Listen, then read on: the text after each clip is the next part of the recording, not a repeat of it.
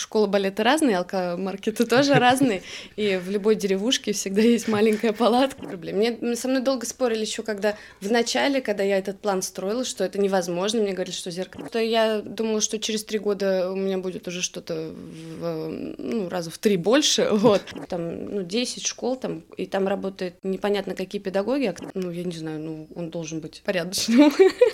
Вот, ну. То есть ты как бы у нас, получается, самый профессиональный педагог в Калуге. Ну зачем? Думаю, зачем ты? Ну ты журналист. Занимайся своим делом.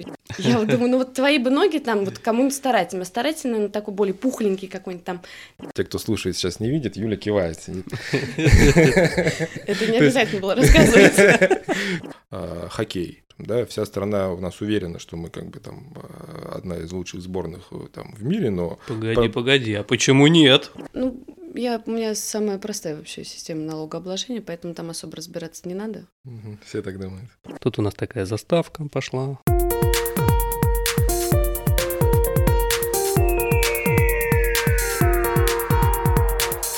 Всем привет! Вы включили подкаст «Эволюция или деградация». Меня зовут Андрей Моисеенков, я управляющий партнер группы компании «Малтон». А я Иван Романов, главный редактор журнала «Доп.Офис». В этом подкасте мы обсуждаем с предпринимателями два пути развития бизнеса в России – эволюцию или деградацию.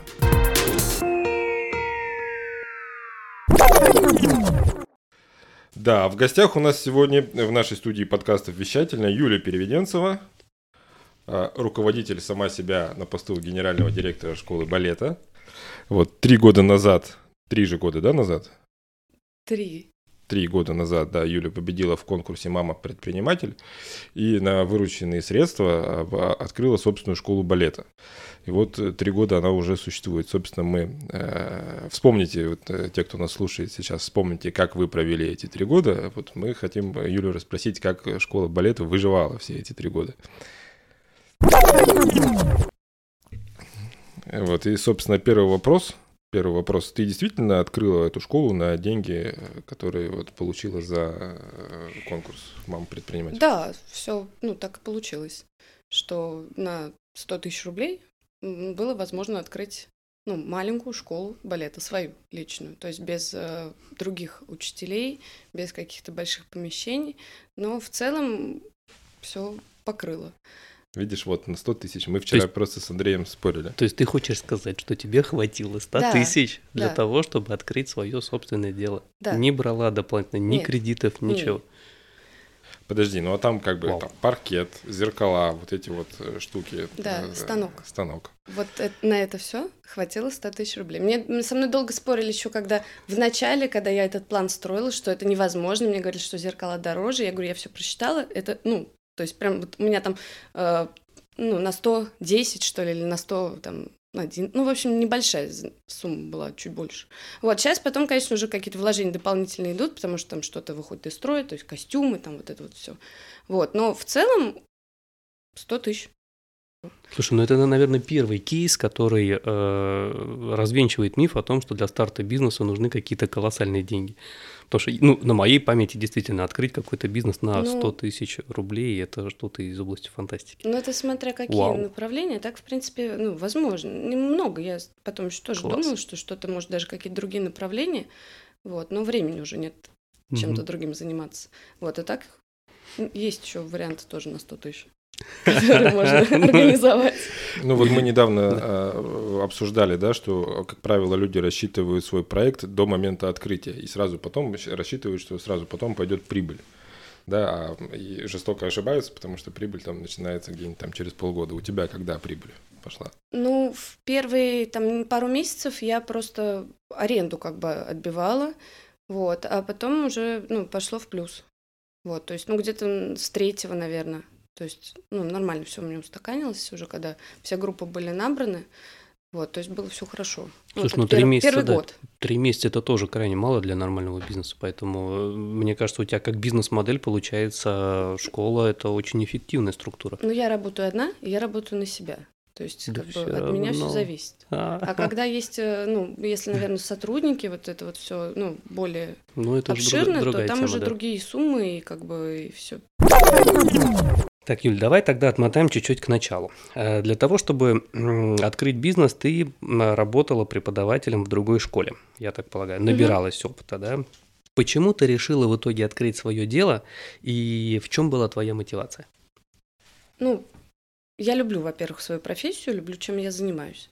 Вот. И, ну, не хотелось, э, наверное, на дядю работать. То есть, когда ты сам полностью от себя зависишь, уже ну, другие перспективы, другие какие-то результаты. То есть я сама выстраиваю свой график, я выстраиваю график занятий там, детей, взрослых, то есть как я считаю, нужно там два раза в неделю, три раза в неделю, там, ну вот все, всю программу обучения я сама выстраиваю. И результат мне пока очень нравится. То есть я вижу, что все, все растут. Ну, вверх. то есть тебе свободы хотелось? Ну да. Угу. Ну для тебя, то есть э, тебе важнее было там а, организовать по-своему процесс, да, да, да. да. Какой-то такой свободы не хватало. Ну да, да, чтобы полностью все от меня зависело, и меня никто не трогал. Вот, угу. то есть мне вот это очень нравится. И... Отсутствие потолка в развитии, правильно? Ну и это тоже. Ну хотя нет, он иногда чувствуется. Ага. Ну и вот ты уже, получается, три года, да? Ведешь да, собственное да, да. дело. Ты, в общем, это все так, как ты представляла? Ну да, да, в принципе, все тут точно так же, просто я думала, что через три года у меня будет уже что-то в, ну, раза в три больше, вот, а пока, скажем так, осталось все на том же уровне, как я и начинала, то есть особо большого развития именно бизнеса не, ну, не произошло. Так, хорошо, давай поговорим о том, а, как ты себе это представляла три года назад так как оно есть сейчас. Нет, подожди, ты сказала, что ты что, планировала, а, что планировала... оно будет, да, в три раза больше. В три раза больше это как? Это больше точек, это да, я рассчитывала... больше помещения, больше учеников. Вот на что ты рассчитывала? Я рассчитывала, ну, во-первых, э, несколько точек сделать, вот, потом нанять педагогов я рассчитывала, вот, и как-то в пространстве, ну, аренды вырасти немножко, то есть помещения были более просторные. Угу. Больше точек это сколько должно быть? Должно было быть? Ну, три. Минимум. Ну, то есть каждый год, да. Каждый год открываться О, да. по три. А все в Калуге? Да. Да. Угу.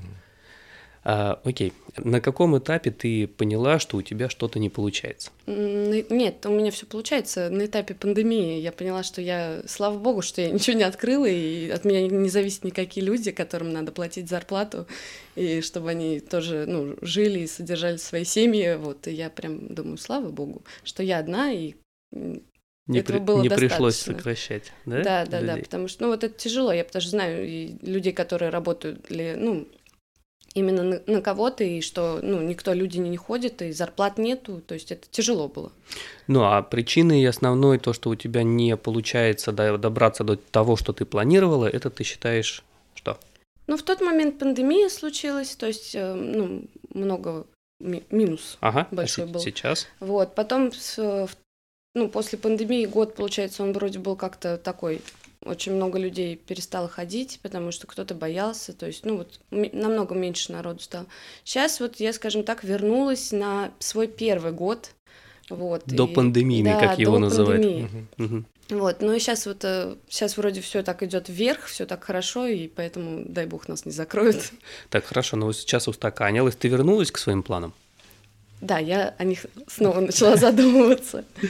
Вот, ну сейчас этот год я думаю, что надо как бы я сдерживаю свои намерения, потому что надо сохранить в первую очередь то, что есть, вот, а потом уже на следующий год, возможно, что-то будет побольше. Но ты желание все равно осталось. Да, да, да.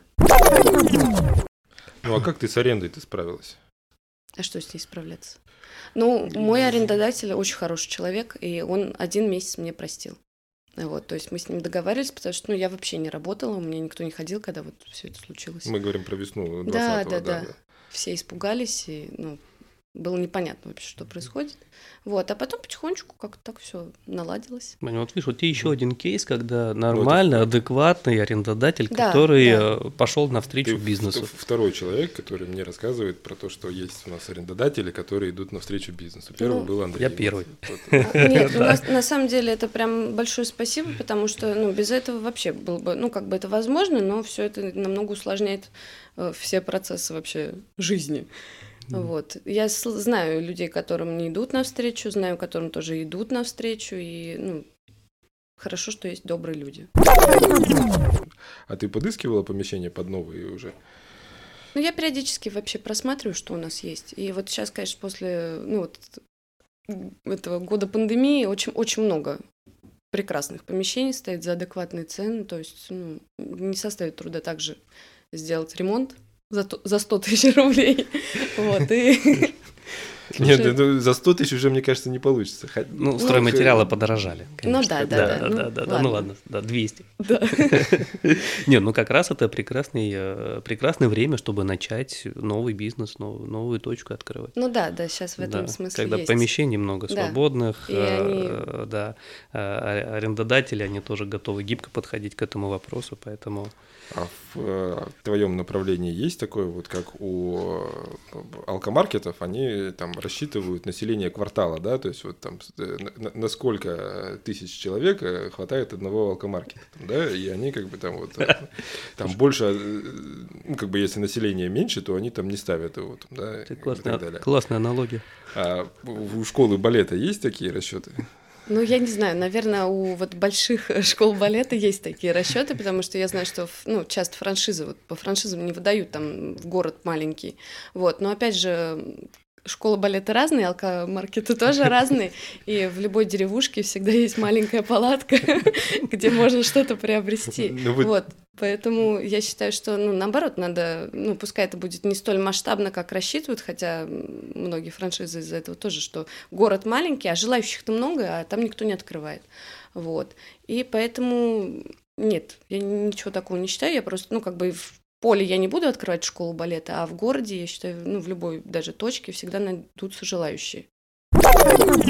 Абсолютно верно. Ну вот с, с, э, арендой и пандемией понятно. А вот тебе в твою школу не нужен э, там еще один преподаватель? М- можно. Ну, А- то есть я рассматриваю, чтобы с себя нагрузку немножко снять. Но я пока очень переживаю, что это будет не так качественно. Вот, то есть я вот это не могу перебороть. Я понимаю, что это неправильно, и надо какие-то задачи отдавать другим людям, и, но я пока не могу вот это через себя приступить, но это лично моя проблема.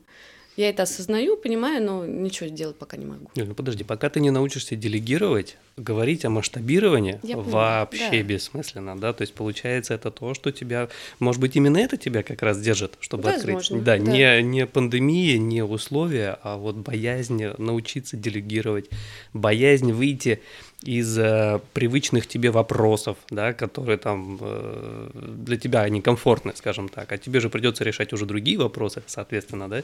Да, Вот, может быть, может быть, здесь кроется вполне возможно. Может, тебе не преподаватель, а директор нужен тогда? Может быть, но я тоже не, не готова уступить свое директорство вообще кому-либо. Ну да, и долю придется отдавать. А ты рассматривала э, вариант создания франшизы? Нет, пока не рассматривал совсем. Но ты же знаешь, что э, те школы, которые как раз масштабные, такие большие, да, они как раз развиваются преимущественно по франшизе. То есть у, таки- у тебя таких амбиций нет на всю Россию. То есть не ограничиться тремя точками. Я, Да? пони- ну, я, я понимаю, просто очень страдает качество. То есть это уже идет э, ну, чисто в бизнес. Да. Вот. А для меня все-таки это больше как бы, ну, не знаю, не просто зарабатывание денег, потому что надо же научить качественно. Мгм. То есть вот мы с девочками ездим там на конкурсы, они мне занимают хорошие места. И я понимаю, что если, ну, их там, ну, 10 школ там, и там работает, ну, непонятно какие педагоги, а, к сожалению, так, ну, и получается, что если нету образовательного учреждения, то педагог с хорошим образованием в этот город вряд ли попадет. большие крупные франшизы, да, даже возьмем, наверное, вот такую франшизу, как, э, я не знаю, можно ли ее назвать франшизу, как Тодос, да, у них есть даже, насколько я помню, своя школа педагогов.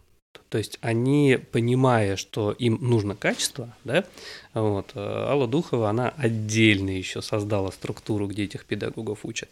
То есть теоретически этот вопрос качества с педагогами тоже решается. Но, тем не менее, этих педагогов они берут уже с образованием. Ну, это выходцы, конечно, Вот. да, оттуда. То есть все-таки это Да. люди, которые не просто только что вот Это ребятки, в каком-то которые ансамбле. прошли, да, это уже прошли. люди с образованием, Да. ну, с профессиональным. А как э, в этом вопросе качество измеряется?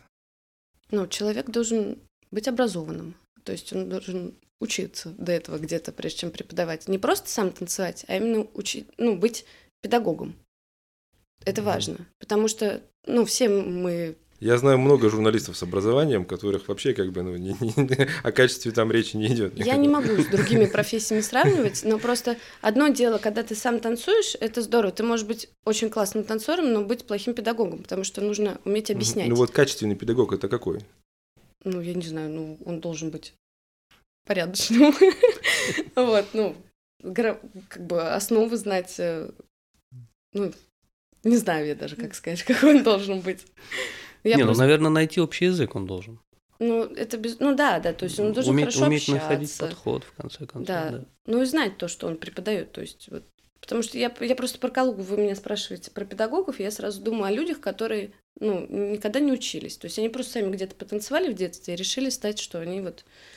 У меня всегда эта тема так ну, болезненно воспринимается. Да, я думаю, ну зачем? Или там с каким-нибудь образованием, там, я не знаю, журналист. Угу. Ну зачем? Думаю, зачем ты? Ну ты журналист. Занимайся своим делом. Я же не, не лезу там к журналистам. Ну подожди, а ты хочешь сказать, что человек, который просто хорошо танцует, их танцует давно, он не может преподавать? Нет, который хорошо танцует и танцует давно, он, конечно, может чисто теоретически. То есть просто обычный хороший танцор? Может, но он должен быть хорошим танцором, действительно.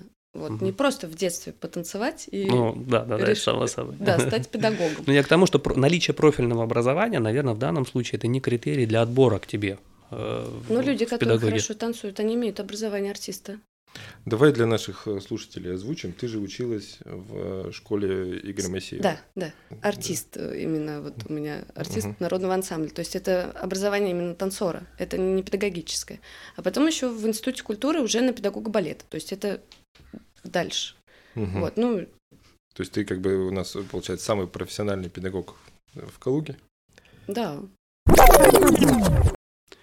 Слушай, а вот про балетное образование, да?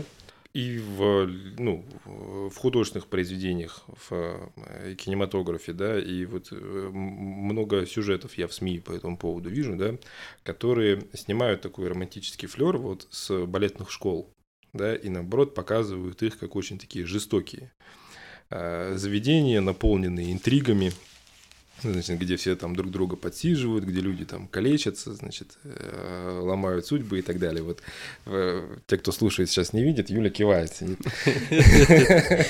не обязательно было рассказывать. То есть это так, да? Ну, есть. Конечно, это же не выдумали. То есть это все присутствует.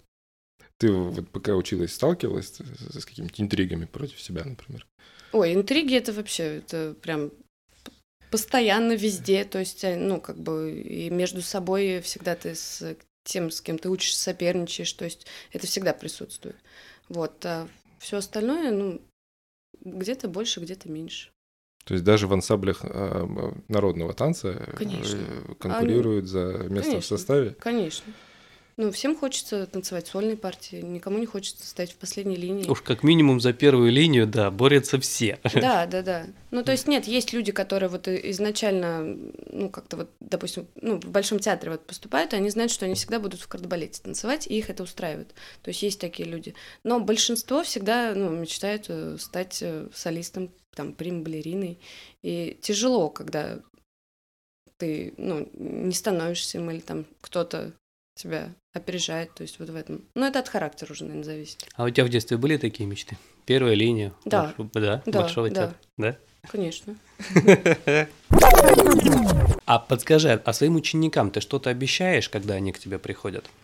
Ну, ко мне приходят э, дети с родителями для разных целей. Вот, угу. то есть есть э, те, кто планирует потом свою жизнь э, связать с профессией.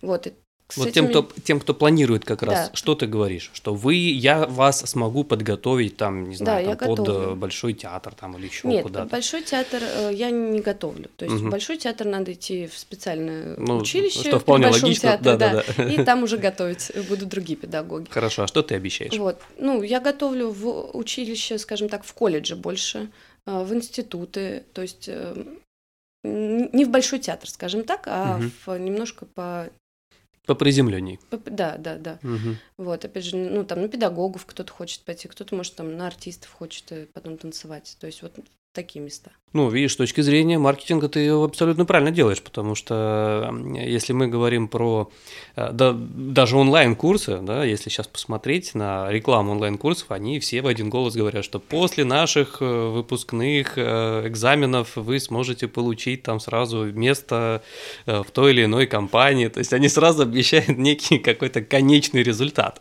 Вот. И по сути, мне кажется, лично мое субъективное мнение, они выстраивают всю рекламную кампанию именно на этом фундаменте фундаменте. Вот, поэтому, ну, надо что-то пообещать ученикам. Ну, я считаю, что вообще в нашей профессии обещать чего-то педагог, ну, не может. Он может передать знания свои, а там уже от э, ребенка или там ну, от взрослого больше зависит вообще, докуда он дойдет. Потому что угу. можно иметь там шикарные данные, но быть жутко ленивым человеком. И просто я вот всегда вот мне на таких детей очень обидно, потому что я понимаю, что думаю, ну боже, какие ноги, такими подъемы, там прыжок а ленивая. Я вот думаю, ну вот твои бы ноги там, вот кому-нибудь старательно, старательно, ну такой более пухленький какой-нибудь там, не знаю, вот косолапенький, думаю, вот твои бы ноги вот этому человеку прям балерина была бы шикарная.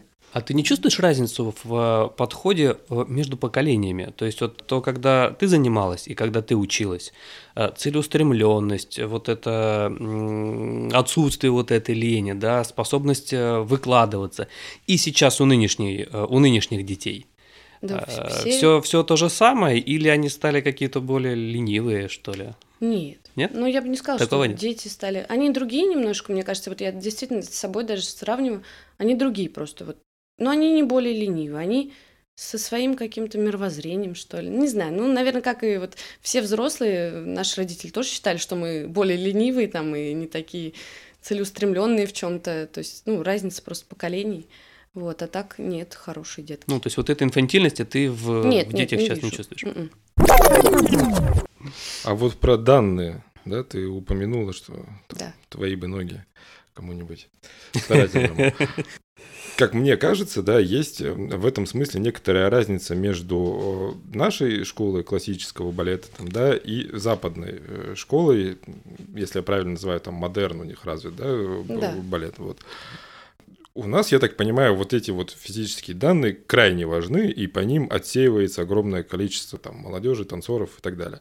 А вот на Западе люди самой разной комплекции танцуют, выходят на сцену, так сказать, и как... сможет ли ну, в, в нашей школе классического балета произойти вот какое-нибудь смещение в эту сторону? Ну, классического, я думаю, нет. Потому что у нас, э, ну, классический балет – это такая вот как элита танцоров, то есть туда сложно попасть. И даже если ты хорошо танцуешь, но ты не вышел там ростом, ноги не такие длинные, или там бедра широкие, там, не знаю, руки короткие, там голова большая, вот, то ты туда уже не попадешь. Но ты можешь пойти в модерн, в, ну, в современный балет, тебя туда возьмут. И ты будешь хорошим танцором, но не классического балета. То есть тут вот то есть в классическом балете у нас до сих пор дискриминация. Да, Весь мир да. уже идет по пути лояльности, а классический балет до сих ну, пор дискриминирует. На Западе у них в этом смысле у них и классические, ну, классические сейчас балерины современные, они в разной комплекции абсолютно, и то есть они на это уже не так обращают внимание. Но в этом-то и как бы зато красота русского балета. На том и держится. Ну, а мы все еще как бы впереди планеты всей в области балета. Ну да, да, почему нет-то? Не знаю. Ну, как бы есть такие сферы э, там в нашей жизни, там, например, как э, хоккей да, вся страна у нас уверена, что мы как бы там э, одна из лучших сборных э, там в мире, но... Погоди, по... погоди, а почему нет? Ну, потому что практика показывает, что как бы мы, мы даже там в шестерку лучших не входим. То есть вот Ой, просто, ну, просто практика там международных турниров, вот и все. Не те, источ... не те источники смотришь. Какие не те источники? Я э, старый хоккейный болельщик, как бы. И я, я констатирую, что никакой там великой красной машины уже давно нет. Как бы это, что бы ты там на майках не писали. И я боюсь просто, что, э, ну, как бы там в других отраслях у нас то же самое происходит. Нет, русская школа балета, ну, основой по ней на Западе же многие тоже занимаются именно вот по русской школе. То есть э, они стараются быть ну, похожими, наверное, на нас. Подскажи, пожалуйста, давай вернемся обратно к э, бизнесу. Ты, за эти три года ты чему-то новому научилась? Я не имею в виду в профессиональном плане э, балетном, да, а именно какие навыки ты приобрела новые за вот эти три года ведения бизнеса? Ну, я вот стала разбираться в, в законах во всяких. Ну, То есть пришлось стать чуть-чуть юристом. Да, да, да. Так, что пришлось все-таки в этом разобраться, чтобы ну, там не было никаких проблем. Вот. Еще? Наверное, что-то еще есть. Ну, Ма- я так- Маркетинг, продвижение. Я не, не считаю, что я в этом стала разбираться. Я, то есть, это делаю, но не считаю, что это хорошо у меня получается. Вот. Ну, стараюсь. Ну, тоже пришлось разбираться. Да, во да, всем да. Ну, то есть я, я научилась это делать, но не. Бухгалтерия, достигла. налоги. Ну, я, у меня самая простая вообще система налогообложения, поэтому там особо разбираться не надо. Мгм, Все так думают. Вот эти знания, считаешь ли ты их достаточными да, для себя? И э, если ты считаешь, что этого не хватает, то планируешь ли где-то чему-то дополнительно учиться для того, чтобы дальше развиваться? Ну да, я считаю, что надо все-таки больше эту сферу вот и с, с рекламой, чтобы понятнее, и с налогами даже, вот все это надо еще глубже изучать, Мгм. вот. Ну, как-то самостоятельно пока, то есть именно, То есть какие-то курсы, там еще чего-то? ну, пока, пока не планирую, потому что просто не по планируешь? не, не получается. А так хотелось бы. Вот, на самом деле, вот это, кстати, тоже беда. э, в том, что люди говорят, у меня по времени не получается. Но это во многом и тормозит потом развитие, да? Конечно, Вот, конечно, то есть, потому что ты э, не знаешь. Э, Да, потому что ты не знаешь, ты уходишь в операционку, да, и занимаясь операционным управлением своего бизнеса, вот, ты не можешь выйти на новый уровень. То есть тебе для того, чтобы вывести свой бизнес на новый уровень, тебе нужно прежде всего самой выйти на новый уровень. Конечно. И вот это такой замкнутый круг, а не, не имея времени на это дело, да, не выделяя его, ты сама не можешь выйти, и так и остаешься все время вот в этом каком-то операционном управлении. Вот. Главное просто осознать и принять тот факт, да, что тебя, что, что именно тебя ограничивает во всем этом деле, да, и начать уже точечно с этим работать. А из этого замкнутого круга, о котором, да, вот я тебе сказал, да, что нужно начать с собой работать, да, изменить парадигму мышления от специалиста к владельцу бизнеса. То есть ты, видимо, до сих пор считаешь себя просто хорошим, классным специалистом, педагогом, вот, а на самом деле, чтобы вот именно три точки открыть, да, там и больше даже, тебе нужно вот просто парадигму мышления сменить, вот, и сказать, а теперь я уже не специалист, теперь я уже не педагог, а я э, владелец э, бизнеса, и мне теперь нужно вот изучать вот это, вот это, вот это, менять бизнес-процессы и так далее. Я не уверен, что это мне все надо, но хотелось бы.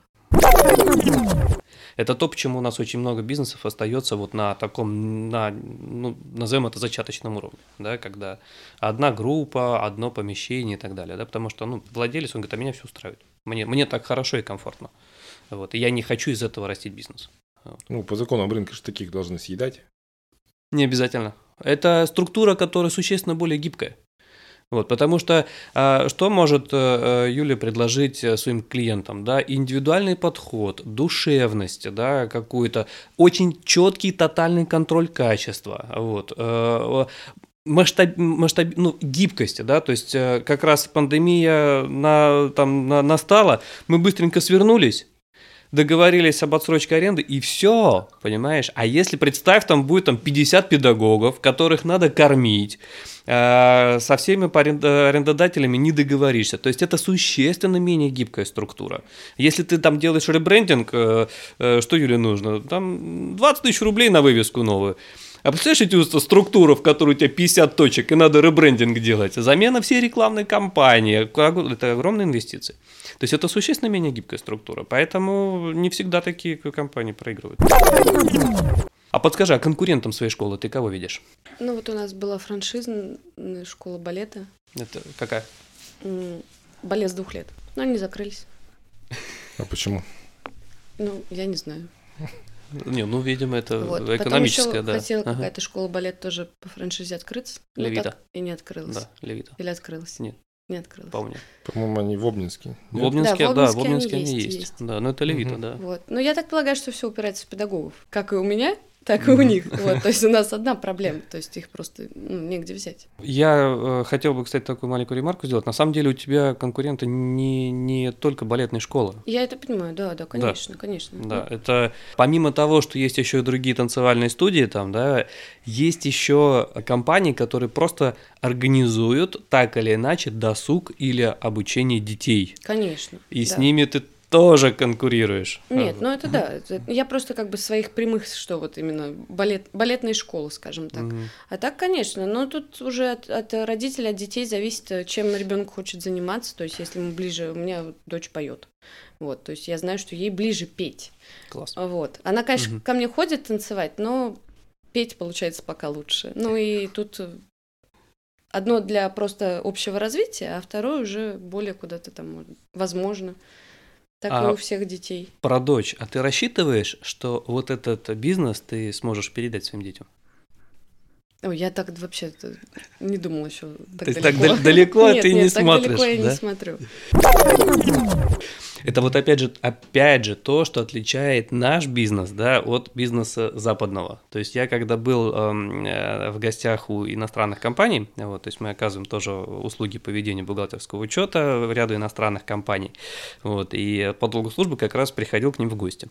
И меня всегда поражало, что у них на стенах вот такие есть плакаты, да, вот у нас обычно на стенах что-то, вот, картины какие-нибудь висят, а у них на стенах висят планы некие гайдлайны по их развитию. И при этом эти планы, они захватывают десятилетия. То есть для меня это было шоком, понимаешь, когда я увидел, что, ребят, мы тут два года спланировать не можем, нормально, а у вас все расписано, что вы будете делать через 10-15 лет. И они с этим четким видением постоянно вот к этому идут. То есть 10-15 лет для них это горизонт абсолютно такой комфортный. Вот. У, у них курс доллара другой, я думаю. Слушай, ну они, подожди, это, Росси- это компания, которая работала и работает в российских условиях, они до сих пор работают, все нормально. А ты насколько планируешь? Ну вот э, я пока работаю, и хорошо. А почему вот, бы и на нет? 10-15 лет это, конечно, это здорово. Вот, но я понимаю, что я так не могу. Потому что жизнь меняется, все меняется, и я не, не могу сказать, что будет через 15 лет. Ну, а расписание занятий ты насколько составляешь? На год. Э, Друзья, и завершаем наш подкаст мы традиционным блиц-опросом. Э, Юля, я тебя прошу отвечать одним быстро и какой-то один ответ. Итак, оперативная работа или стратегия? Оперативная работа. Цель или путь к цели? Цель. А в бизнесе для тебя что важнее, обложка или качество? Качество. Э, На первом месте семья или работа? Семья. Власть или деньги? Власть. Э, Самое главное в жизни – это Это семья. семья. И последний вопрос. Что ты готова подарить первым трем нашим слушателям, которые тебе позвонят или напишут в личные сообщения после выхода нашего подкаста? Я готова им подарить э, бесплатный урок в группе, соответствующей их возрасту. Мгм. Безумно здорово. Друзья, я напоминаю, что для того, чтобы получить бесплатный урок, вам нужно написать Юле э, в личные сообщения. Ссылку на соцсети мы оставим в комментариях. И на этом все. Юль, спасибо большое, что пришла к нам в гости. И вам спасибо. Да, было очень интересно. Спасибо большое, что выслушали. Пожалуйста, поделитесь этим подкастом со всеми, кому он может быть интересен. И подписывайтесь на нас в соцсетях.